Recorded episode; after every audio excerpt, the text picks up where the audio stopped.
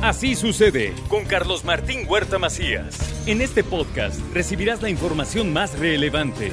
Un servicio de Asir Noticias. Y aquí vamos a nuestro resumen de noticias. Serán 5.000 parquímetros los que operarán en el centro de la ciudad de Puebla. Además, el proyecto ya se amplió de la 17 Oriente hasta la 21 Poniente. Ha crecido 5.000 cajones. Entonces, es lo que vamos a tener y donde vamos a podernos estacionar y donde vamos a tener que pagar. Y como van a estar los cajones, ya no se va a permitir la instalación de los ambulantes en esas calles, ¿eh? porque va a haber un cajón que no se puede ocupar porque se tiene que pagar en la inseguridad. Realizan las investigaciones sobre los hallazgos macabros aquí en el barrio de Santiago.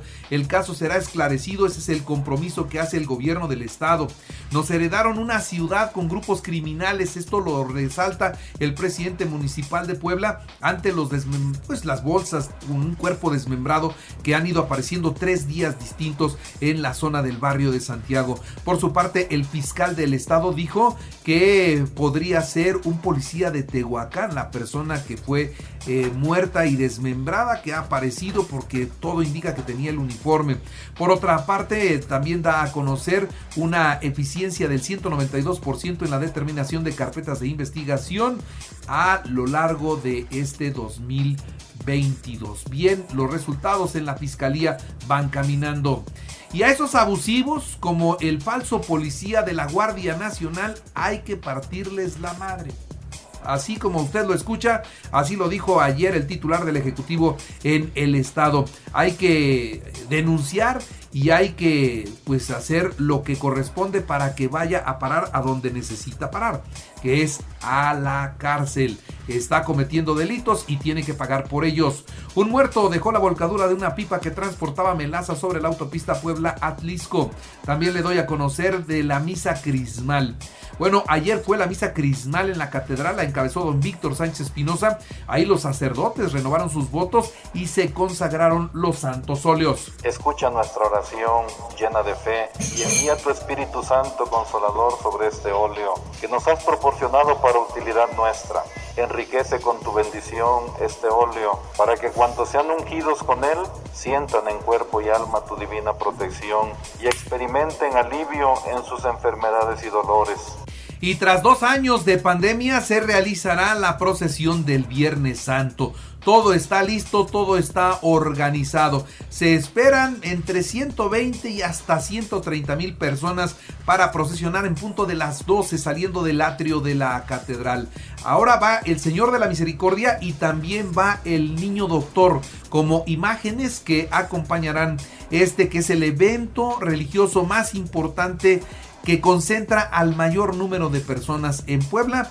Y yo no sé si sea de los más importantes en la República Mexicana, pero sin duda sí. Por supuesto que sí.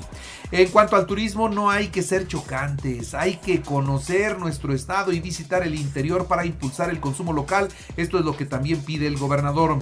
El 18 de abril inicia la incorporación a la pensión para el bienestar de las personas adultos mayores.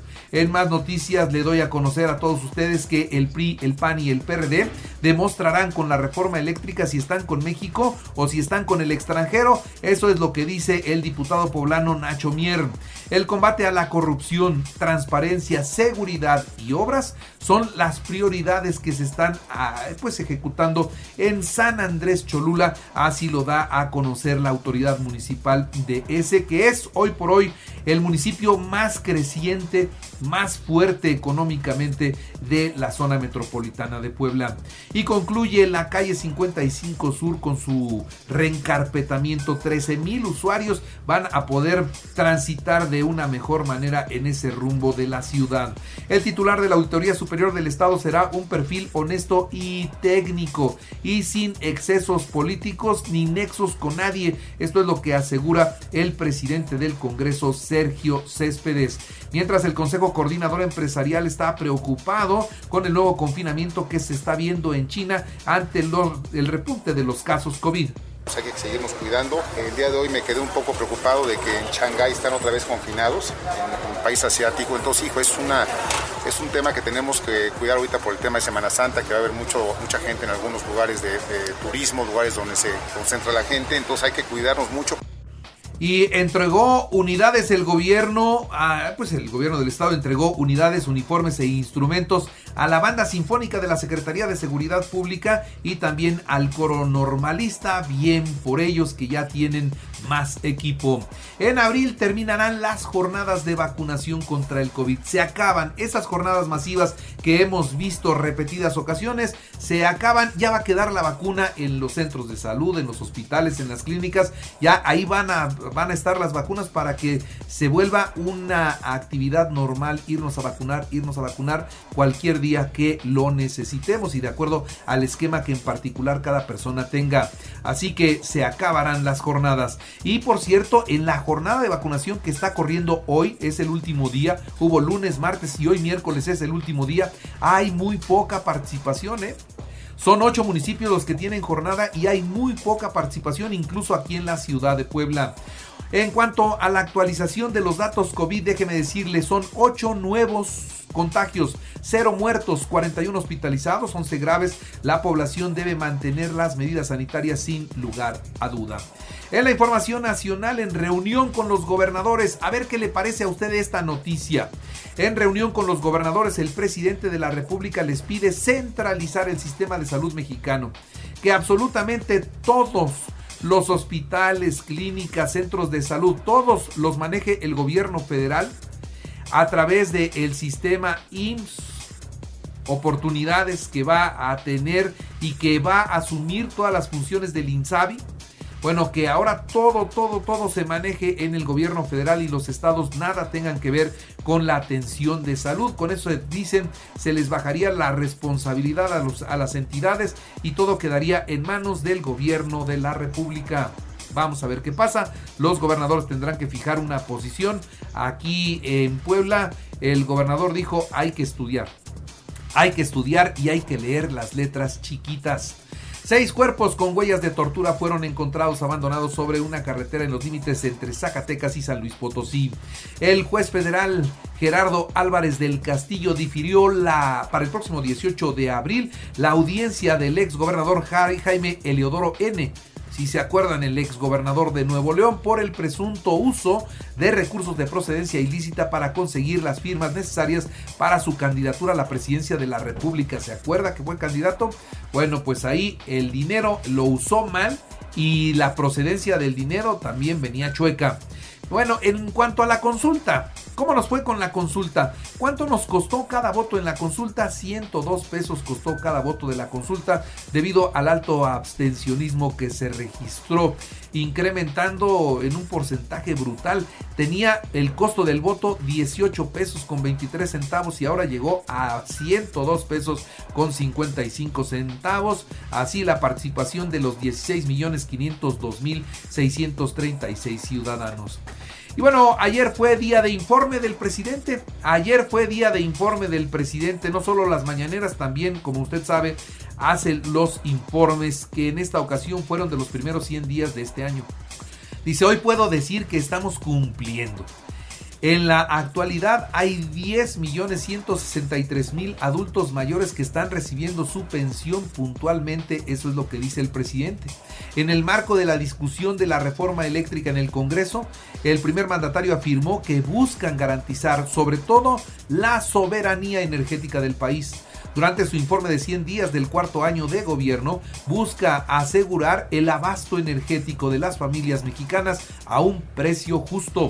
Cumplimos al entregar una obra emblemática en tiempo récord, el aeropuerto Felipe Ángeles. El presidente dice, entregamos una obra de calidad con un ahorro de 120 mil millones de pesos y además en tiempo récord, subrayó. Esta fue la última elección del presidente y aquí ya vienen las declaraciones de la oposición. Esta fue la, la última elección del presidente. Ahora, ahora que se ponga a gobernar la oposición en el Senado dice que es momento de que ya gobierne y que acepte las opiniones de otros partidos para contener la violencia y la crisis económica y humanitaria que estamos viviendo por su mal gobierno. Tres años perdidos, pagamos las consecuencias, esto es lo que sentenció Emilio Álvarez y Casa. En México durante el 2021 hubo reportes creíbles sobre asesinatos ilegales y arbitrarios. Desapariciones forzadas, torturas y arrestos arbitrarios por fuerzas de seguridad de eh, pues que, que ocuparon los encabezados de los medios de comunicación y que bueno pues hoy simplemente se van contabilizando y nos van mostrando la situación real que se vive en México porque parece que hay dos visiones no o parece que hay datos diferentes en un sector y en otro sector en cuanto a la guerra, ocupan pues desde el 24 de febrero la central nuclear de Chernobyl los militares rusos, ¿no? Y bueno, dicen que Chernobyl ya nada más tiene un año de vida, pero ahí se mantienen las tropas desde el 24 de febrero y siguen, siguen presionando y siguen avanzando en algunos momentos. Al menos 16 personas resultaron lesionadas cuando realizaron varios disparos en una estación del metro de Estados Unidos. Fue en la estación de Brooklyn. En hora pico, el departamento de la policía de Nueva York comparte las fotografías del presunto responsable. Entró a, matar gente ahí al metro cuando eso estaba repleto de personas. Afortunadamente no consiguió su propósito. Sí hay lesionados, pero espero que muy pronto él esté en la cárcel. El sospechoso del tiroteo en el metro de Nueva York habría accionado 33 veces su arma de cargo y luego ya en las revisiones encontraron la pistola, cargadores extendidos, dos granadas de humo detonadas, dos más sin detonar y una hacha. Eso, todo eso llevaba este loco. En los deportes, Pumas logra el boleto a la final de la Conca Champions, empató a cero anoche con el Cruz Azul. Chivas Monterrey hoy a las 8 de la noche, partido pendiente. La selección mexicana confirmó partidos amistosos ante Nigeria, Uruguay, Ecuador y Paraguay rumbo al Mundial de Qatar. Real Madrid avanzó a las semifinales de la Champions en un partidazo que tuvo emoción en serio. Con un global de 5-4 deja fuera al Chelsea. El Villarreal empató a uno con el Bayern Múnich. Hoy, Atlético de Madrid, Manchester City a las 2 de la tarde y Liverpool Benfica. En el béisbol, los Pericos van con los Guerreros de Oaxaca a las 7 de la noche en el Hermano Cerdán. Y en el deporte poblano, el Impode presentó el serial Atlético Recorre Puebla 2022 que tendrá actividades a partir del 19 de junio con carreras de 5 y de 10 kilómetros. Eso es lo que se tiene. Y le recuerdo que así sucede está en Radio y ahora puede escuchar a toda hora y en cualquier dispositivo móvil o computadora nuestro podcast con el resumen de noticias, colaboraciones y entrevistas. Es muy fácil, entre a la aplicación de Radio, seleccione el apartado de podcast, elija noticias y ahí encontrarán la portada de Así sucede. Así sucede con Carlos Martín Huerta Macías. La información más relevante ahora en podcast. Sigue disfrutando de iHeartRadio.